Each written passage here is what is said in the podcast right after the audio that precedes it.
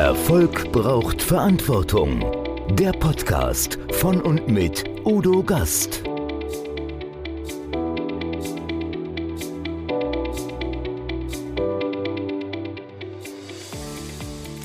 Podcast Folge 160. Rainer Holznagel, Steuerverschwendung, das Schwarzbuch deckt auf. Heute erleben Sie einen Gast, der wie kein anderer für Transparenz und Aufklärung im deutschen Steuersystem steht. Rainer Holznagel, der Präsident des Bundes der Steuerzahler. Wir tauchen tief in das brisante Thema Steuerverschwendung ein. Das jährlich erscheinende Schwarzbuch hat schon so manchen Skandal ans Licht gebracht und ist ein unverzichtbares Instrument der Transparenz und Kontrolle. Von skurrilen Fehlinvestitionen bis zu groß angelegten Finanzskandalen, wo fließen unsere Steuergelder wirklich hin und wie können wir das ändern?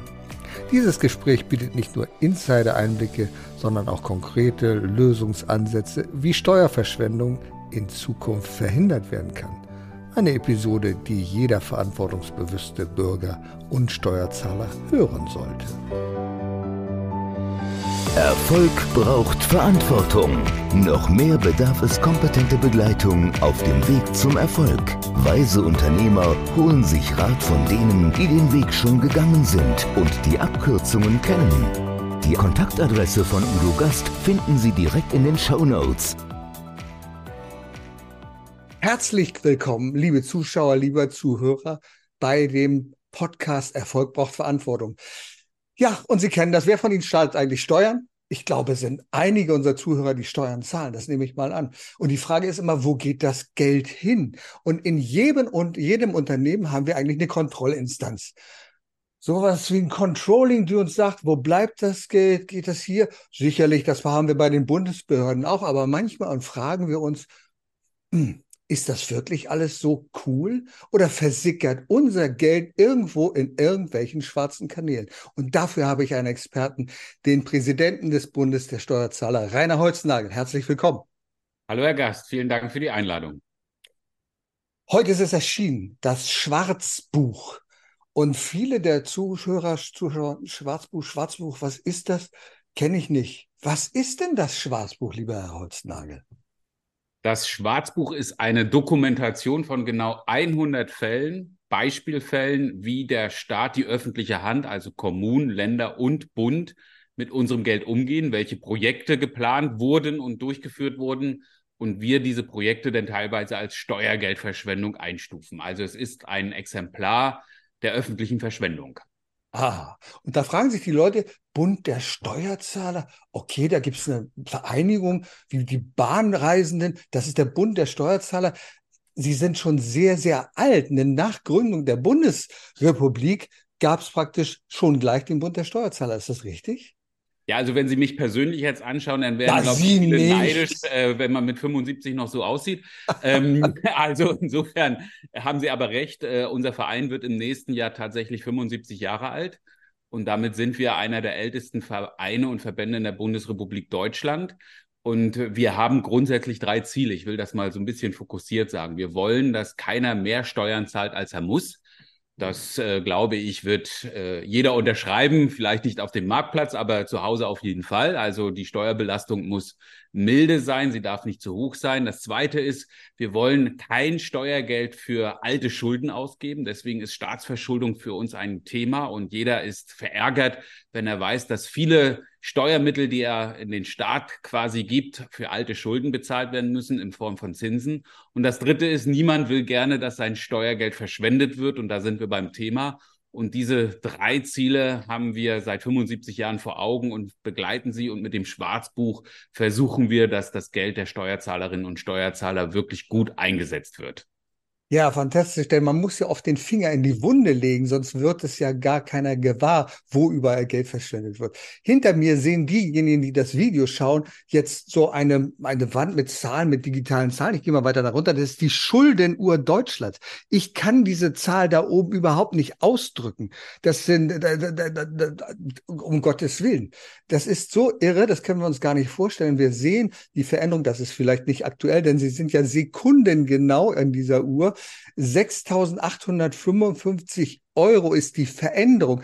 Natürlich nach oben, was die Steuerlast angeht. Und die Schulden pro Kopf Sie glauben es nicht, 27.383. Also auch derjenige, der sagt, ich bin gut situiert, ich habe überhaupt keine Schulden.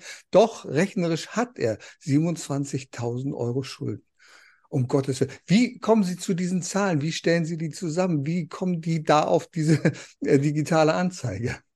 Also unsere Schuldenuhr ist eines unserer Markenzeichen. Damit verbinden mhm. viele Menschen auch den Bund der Steuerzahler. Das ist auch so gewollt und das ist gut so. Wir haben die Schuldenuhr in Deutschland eingerichtet, um Staatsverschuldung transparent zu machen. Das heißt, wir rechnen aus, um wie viel Geld, um, um wie viel neue Schulden sich Bund, Kommunen, aber auch Länder im nächsten Jahr verschulden wollen. Und das rechnen wir entsprechend hoch. Da ist es auch wichtig, dass wir die ganzen Schattenhaushalte oder Sondervermögen, mittlerweile haben wir 29 Sondervermögen, mit berücksichtigen. Wir haben auch alte Bedbank-Konten sozusagen aus der Finanzkrise, die wir auch im Blick haben müssen. Also es ist nicht ganz trivial. Und am Ende kommt eben so eine Schuldenuhr heraus und äh, sie zeigt, um wie viel sich der Staat aktuell verschuldet.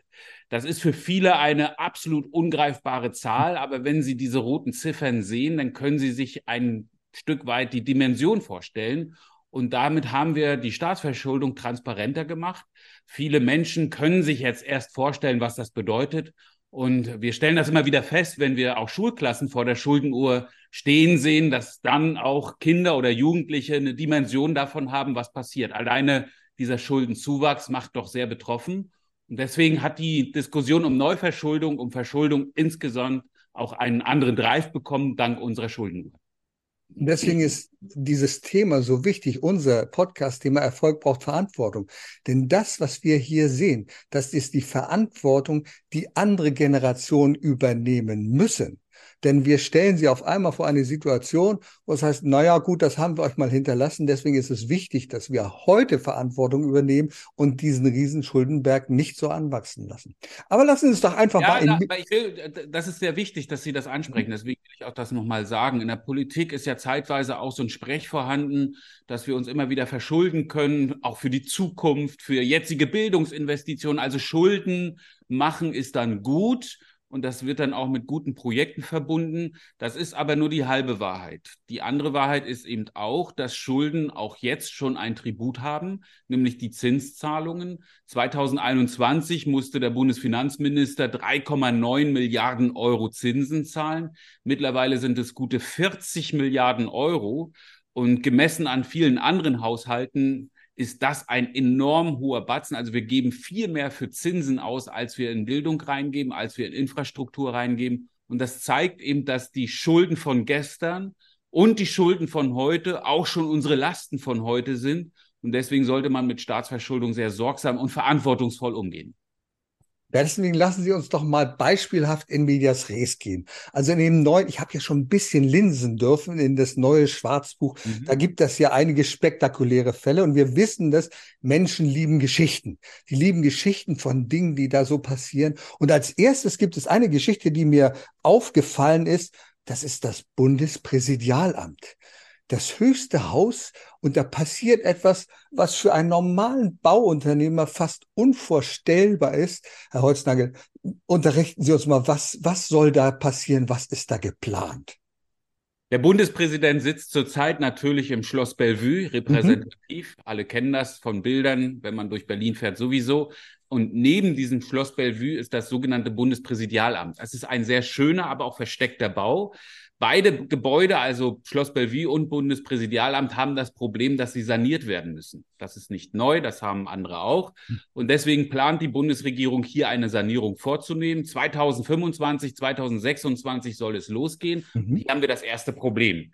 Wie teuer diese Sanierung wird, das wissen wir gar nicht. Da werden Kalkulationen vorgenommen, sind auch schon über 10 Millionen Euro in die Planungskosten geflossen. Aber am Ende ist und bleibt das eine Blackbox. Fakt ist, der Bundespräsident muss raus. Er kann nicht während der Sanierungsmaßnahmen im Schloss Bellevue bleiben, auch nicht im Präsidialamt. Deswegen sucht gerade die Bundesregierung einen sogenannten Ersatzbau, beziehungsweise sie plant ihn und sie baut ihn unweit des Bundeskanzleramtes unweit des Hauptbahnhofes. Und da soll jetzt ein neues Bundespräsidialamt 2.0 entstehen, nämlich für sage und schreibe 205 Millionen Euro. Und in diesen Bau soll dann der Bundespräsident für fünf Jahre ziehen. Ob es nur in Anführungszeichen, ob es nur in Anführungszeichen 205 Millionen werden, das steht in den Sternen. Ich schätze mal, es wird deutlich teurer. Aber die andere Botschaft ist auch, was nach den fünf Jahren dort passieren soll, das weiß kein Mensch. Nachnutzung offen. Und ich finde, das kann überhaupt nicht angehen. Bei diesen Summen muss ein Konzept auf den Tisch, was wir mit diesem Bürogebäude am Ende auch wirklich vorhaben. Also, das heißt, wichtig wäre es darauf hinzuweisen, wie kann man sparen? Das tut der Bund natürlich auch. Der gibt wichtige Spartipps. Der gibt zum Beispiel Energiespartipps. Nur das Eigenartige ist, dass die Lobbyarbeit für diese Energiespartipps sämtlichen Sinn, Zweck in Frage stellen, denn die Kosten dafür sind so hoch. Worum geht es denn da, Herr Holznagel? Sie sprechen unser Sonderthema an. Wir haben ja. ja nicht nur einzelne Verschwendungsfälle, sondern auch ein Sonderthema im Schwarzbuch. Und diesmal beschäftigen wir uns tatsächlich mit der Öffentlichkeitsarbeit und der mhm. Imagebildung der Bundesregierung. Und wir stellen fest, dass in den letzten Jahren immer mehr Geld in die Öffentlichkeitsarbeit eingesetzt wird. Und unter anderem kommen denn da Kampagnen raus, wie diese Energiesparkampagne. Die läuft noch einige mhm. Zeit mhm. und wird dann insgesamt 83 Millionen Euro gekostet haben.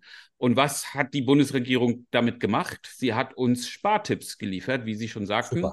Ein ganz äh, wirklich neuer Spartipp, dem, auf den man nie kommen würde, wäre beispielsweise, dass Sie, wenn Sie kürzer duschen, tatsächlich auch Energie gespart wird. Oder dass, wenn Sie das Fenster schließen, Sie auch nicht so viel Energie brauchen. Oder, und das ist wirklich absolut neu, halten Sie sich fest, wenn Sie die Heizung runterdrehen, dann sparen Sie auch Energie. Das alles ist in den 83 Millionen Euro enthalten und das hat uns doch sehr verblüfft, nicht nur uns, sondern auch viele Menschen, die haben uns angeschrieben und haben sich wahnsinnig darüber aufgeregt. Und deswegen haben wir diese Kampagnen und diese Imagebildung der Politik ins Schwarzbuch aufgenommen. Dabei sind natürlich auch Friseure, Visagisten und Fotografen, die mittlerweile Hunderttausende von Euro verschlingen. Und das kann so nicht sein. Also natürlich muss die Bundesregierung informieren, da haben wir auch gar nichts gegen. Aber wenn es solche Formen annimmt, auch solche Summen, dann muss man Alarm schlagen. Naja, in jedem Unternehmen würde man darauf hinschauen, was ist die, was sind die Kosten und was ist der Nutzen, den wir davon haben. Und hier steht das ja in keinem Verhältnis.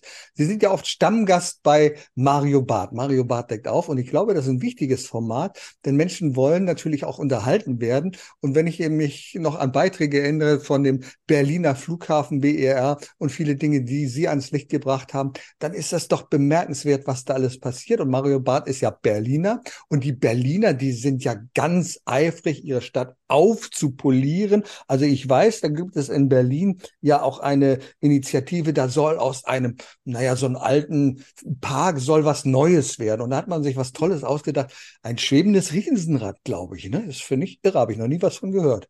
Was ja, ist das, das, ist der alte, ja, das ist der alte Spreepark oder Plenterwald. Das war in der DDR ein riesengroßer Freizeit- und ja. Vergnügungspark mit Fahrgeschäften, mit Buden, alles, was man sich so vorstellt. Und äh, der hat sich aber nie selbst getragen. Und mit der Wiedervereinigung äh, wurde der zwar noch weiter betrieben, ist dann aber schnell stillgelegt worden. Und das ist eigentlich ein sehr interessanter Platz, Lost Place, so nennt man das ja neumodern. Da sind dann diese Fahrgeschäfte so. Ähm, alles drumherum schön und gut. Nun will das Land Berlin, nachdem es wirklich sehr erfolglos einen Investor gesucht hat, alles selbst betreiben. Nicht nur, dass das wirklich viel Geld kostet, das alles wieder in Schuss zu bringen, da sind so zwischen 70 und 80 Millionen Euro Investitionspotenzial vorhanden. Das mhm. reicht bei Weitem nicht aus. Ähm, wichtig ist nur, dass wir Steuerzahler sozusagen diesen Vergnügungspark denn bezahlen müssen, aber auch in der Unterhaltung. Schon jetzt geht man davon aus, dass das jährlich, je nach Eintrittspreisen, drei bis 3,5 Millionen Euro Zuschuss bedeutet. Und das kann es nicht sein. Also wir ächzen hier in Berlin an allen Ecken und Enden. Die Schulen haben wirklich Sanierungsbedarf, Kitas sowieso, auch die Infrastruktur, Straßen und so weiter und so fort. Und dann geben wir 3,5 Millionen Euro für einen Vergnügungspark aus. Ich finde, da sind die Prioritäten zumindest fragwürdig. Naja, und aber also, wie gesagt, also andere Städte wollen ja nicht hinterherstehen. Das müssen wir einfach sagen. Also wenn Berlin schon bisschen was ausgeben kann, dann kann Hamburg das erst recht. Hamburg ja. zahlt zum Beispiel Miete für ein Gebäude, was noch gar nicht bezugsfertigt ist. Was ist denn da los? Was passiert ja, denn da? Da geht es um den Umzug der Staatsanwaltschaft und tatsächlich ah. so, ähm, dass die ein neues Gebäude kriegt. Und dieses Gebäude ist aber noch gar nicht bezugsfertig. Mhm. Aber dennoch muss Hamburg aufgrund der Verträge, muss man ein bisschen aufpassen, wie man Verträge abschließt, mhm. aber deswegen muss Hamburg jetzt schon Miete zahlen und nicht nur für das neue Gebäude, sondern auch für das alte Gebäude. Und das sind so Posten, die ärgern einfach und die machen deutlich, mhm. dass die Planungen und das Controlling, wie wir in der Wirtschaft sagen würden, oh. einfach nicht gestimmt hat. Mhm. Aber es zeigt so ein bisschen die Mentalität dahinter. Es ist ja nicht mein Geld. Nicht? Und Milton Friedman hat ja vier Formen des Geldausgebens mal definiert und die schlimmste, also da, wo es eigentlich keine Hemmschwellen mehr gibt. Das ist die vierte Form und das ist fremdes Geld für fremde Leute auszugeben und das erinnert mich so ein Stück weit daran. Und das ist nicht unerheblich, die Kosten. Ich weiß nicht, in welcher Größenordnung bewegt sich das?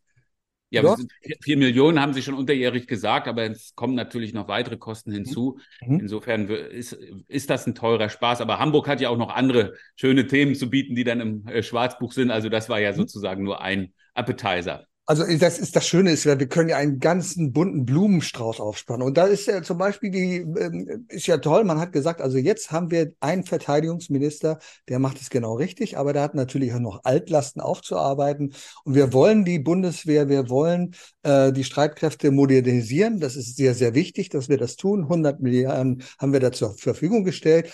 Aber was wir am wichtigsten brauchen, das sind Schlauchboote. Ich habe das nicht so ganz verstanden, wofür wir diese Schlauchboote brauchen. Vielleicht müssen wir die Ostsee verteidigen oder eine Nordsee.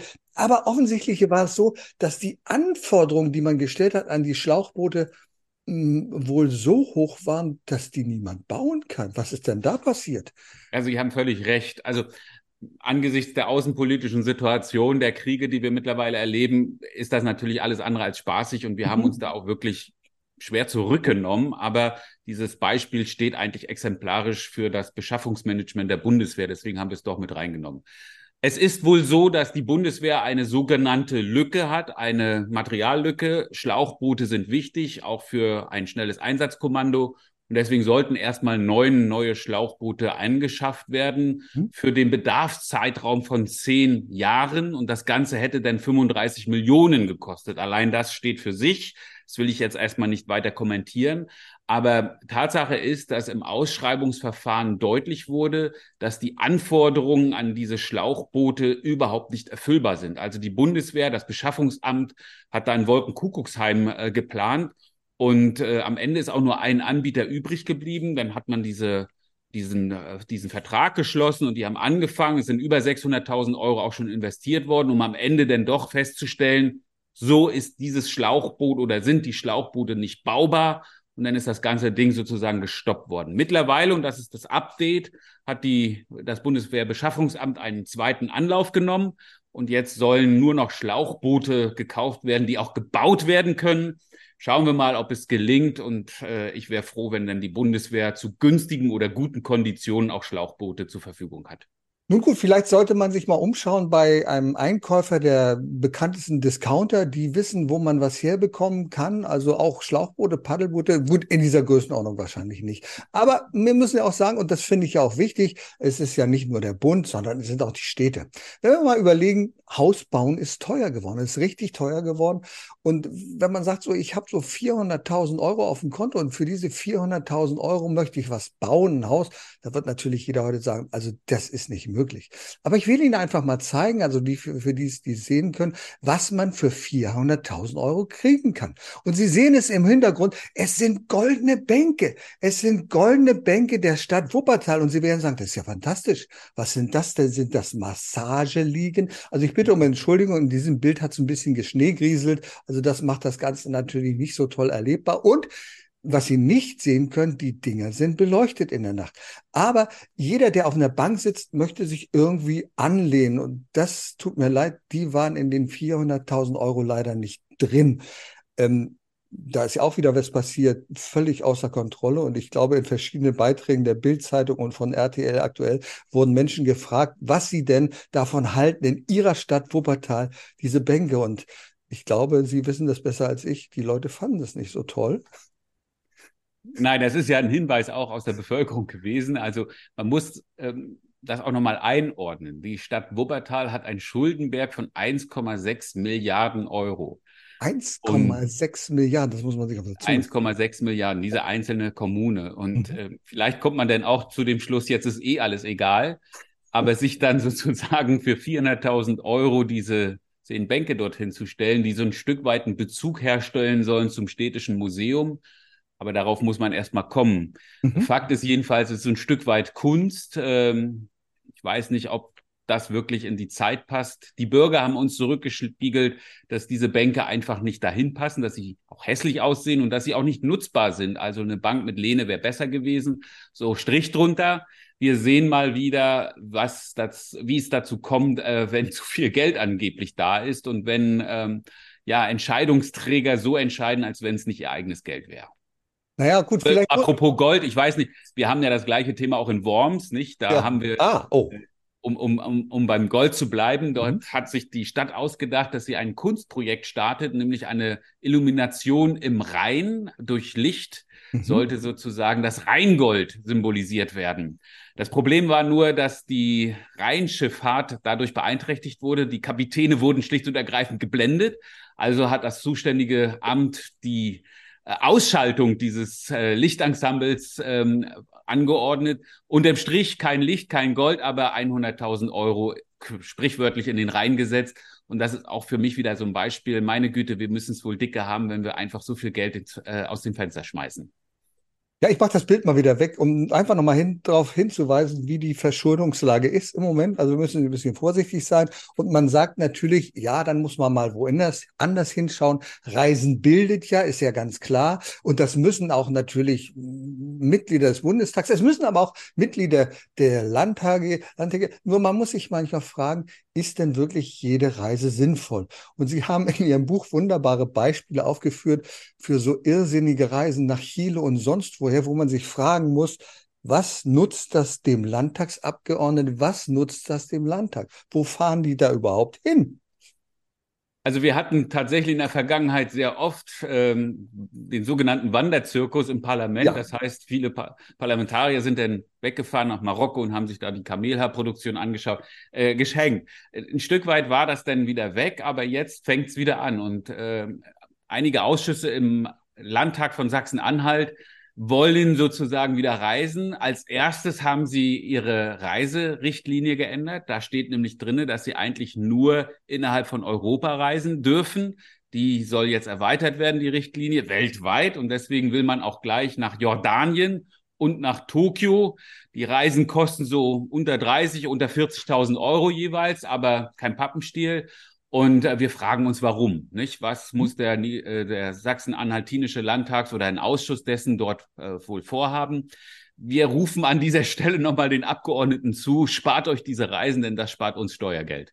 Ja, das wäre sehr schön, wenn man das machen würde, ist ganz klar. Manchmal will man ja identitätsstiftende Reisen und auch andere Dinge. Sie haben etwas, das klingt sehr schön, Riesenrad und Eierhäuschen. Äh, das ist das, was wir in, Bespre in, besprochen haben. Und wir sind natürlich auf dem Weg, Mobilität zu verändern. Das heißt, das Fahrrad, das E-Bike steht immer mehr im Vordergrund. Und manche Städte sind da wirklich Vorreiter, die sagen, auf 600 Metern wäre es gut, wenn wir drei Brücken hätten. Und auf diesen drei Brücken ist es doch einfacher, äh, den Fluss zu überqueren. Das muss ich sagen, ist in Norddeutschland nicht weit weg von mir. Das ist Celle. Ja. Was machen die denn da für einen Wahnsinn? Ja, das ist tatsächlich ein Fall, wo wir wahrscheinlich Verschwendung noch verhindern können. Deswegen haben wir ihn oh, aufgenommen. Ja, das ist ja toll. plant man in Celle eine dritte Fahrradbrücke über mhm. ein und dieselbe Umgehungsstraße innerhalb von wenigen hundert Metern. Und da sagen wir schlicht und ergreifend, schenkt euch das. Und wir haben äh, als steuerzahlenden Bürgern eben nicht das Gefühl, dass hier das Geld zum, zum Fenster rausgeschmissen wird. Aber es ist ein schönes Beispiel dafür, wie dann die Bauwut äh, um sich greift und wie dann mit Aktionismus auch Fahrradwege dann entstehen. Und äh, ja, eigentlich ein gutes Beispiel dafür, jetzt noch die Reißleine zu ziehen und Steuergeld zu sparen.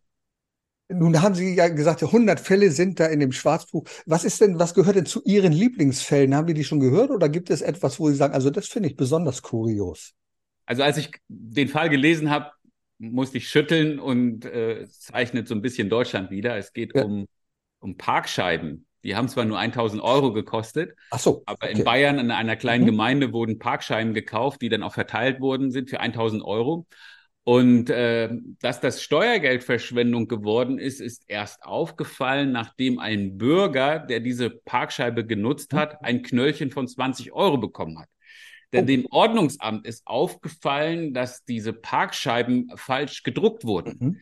Dort wurden die Ziffern für die Uhrzeit mit dem Uhrzeigersinn aufgedruckt, wie wir das vielleicht alle machen müssen. Aber richtigerweise hätte es entgegen dem Uhrzeigersinn aufgedruckt werden müssen. Also sind diese Parkscheiben für 1000 Euro mhm. unwirksam, mhm. also verschwendet. Und auf der anderen Seite zeigt es doch, wie sehr aufmerksam unsere Bürokratie malt und dass dem das Ordnungsamt hier besonders hingeschaut hat.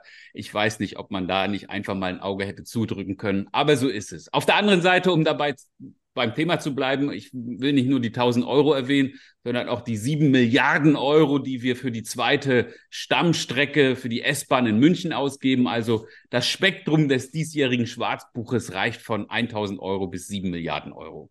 Ja, ich war neulich in Stuttgart und in Stuttgart gibt's ja so eine Jubiläumssäule, die ist ja vor einiger Zeit renoviert worden oder saniert worden, restauriert worden.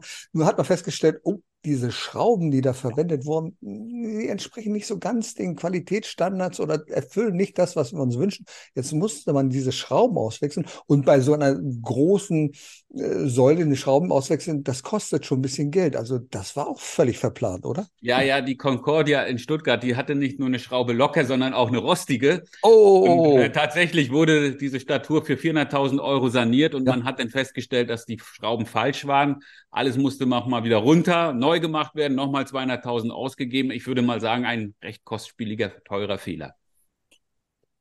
Nun könnten wir uns stundenlang unterhalten, das wollen ja, wir aber gar nicht. Wir wollen, wir wollen ja, dass die Menschen ins Schwarzbuch schauen. Wo können die das bekommen? Was müssen sie tun? Und das gibt es sogar, glaube ich, kostenlos, oder? Na, kostenlos ist nie etwas, aber nee. wir verteilen es letzten Endes ohne Kosten für die Leser. Aber man okay. muss eben einplanen, dass man ja. doch einstweilen vielleicht frustriert ist. Aber äh, ich, wir hoffen, dass es natürlich auch dazu anregt, bei uns mitzumachen, Mitglied zu werden oder zu spenden, weil wir finanzieren tatsächlich alles selbst aus Mitgliedsbeiträgen, aus Spenden. Und äh, wenn Sie es haben wollen, dann schauen Sie vorbei auf der Plattform schlechthin für Steuergeldverschwendung und das ist www schwarzbuch.de. Da kann man das Buch bestellen. Da kann man aber auch online schauen, was gerade so mhm. los ist. Da machen wir Updates oder Sie schreiben uns einfach in den Landesverbänden an oder hier im Bundesverband. Die Adressen findet man schnell heraus. Wir wollen eben dazu beitragen, dass die öffentliche Hand ein bisschen sorgsamer mit dem Geld umgeht. Und deswegen ist diese Dokumentation am Ende doch viel Geld wert so im Abschluss, wenn Sie empfehlen, wenn Sie, wenn Sie Präsident wären, Sie sind Präsident, aber nehmen wir an, Sie wären Präsident der Bundesrepublik Deutschland, welche Empfehlung würden Sie der öffentlichen Hand geben, ein, zwei oder drei, wo Sie sagen, bitte, bitte darauf achtet? Was könnte das sein? Als erstes äh, würde ich immer darauf achten, dass jede Entscheidung so getroffen wird, als wenn es das eigene Geld wäre. Ich glaube, das ist immer ein wichtiger Gradmesser.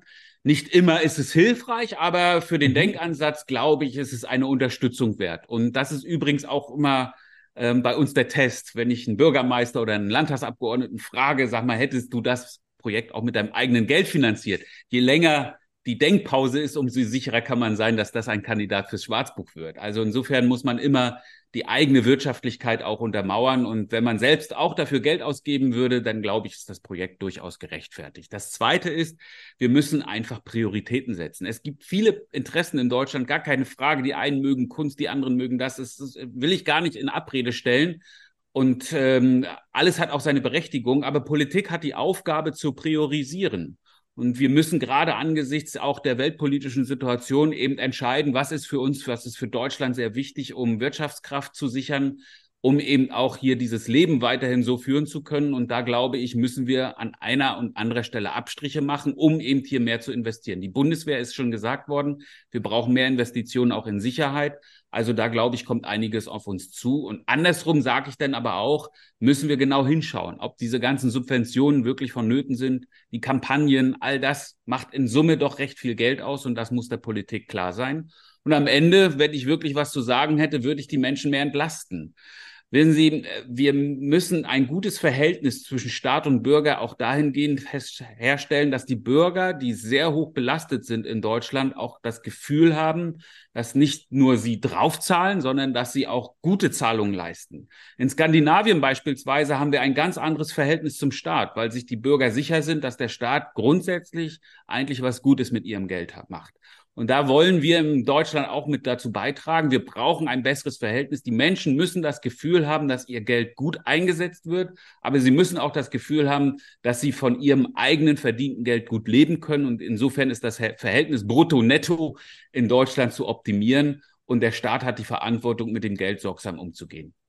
Lieber Holznau, wunderbare Tipps, dem ist nichts mehr hinzuzufügen. Ich danke für Ihre Zeit, aber ich danke vor allen Dingen, dass Sie Verantwortung übernehmen, Verantwortung übernehmen, dass das Geld nicht einfach so zum Fenster rausgeschmissen wird, sondern dass wir hinschauen, ob, als ob es unser eigenes Geld wäre. Vielen Dank.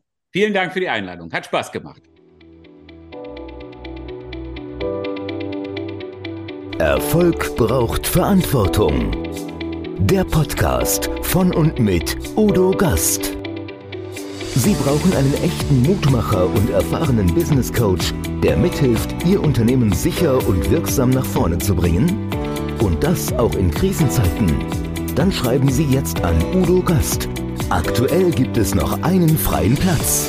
Die Kontaktdaten finden Sie in den Show Notes.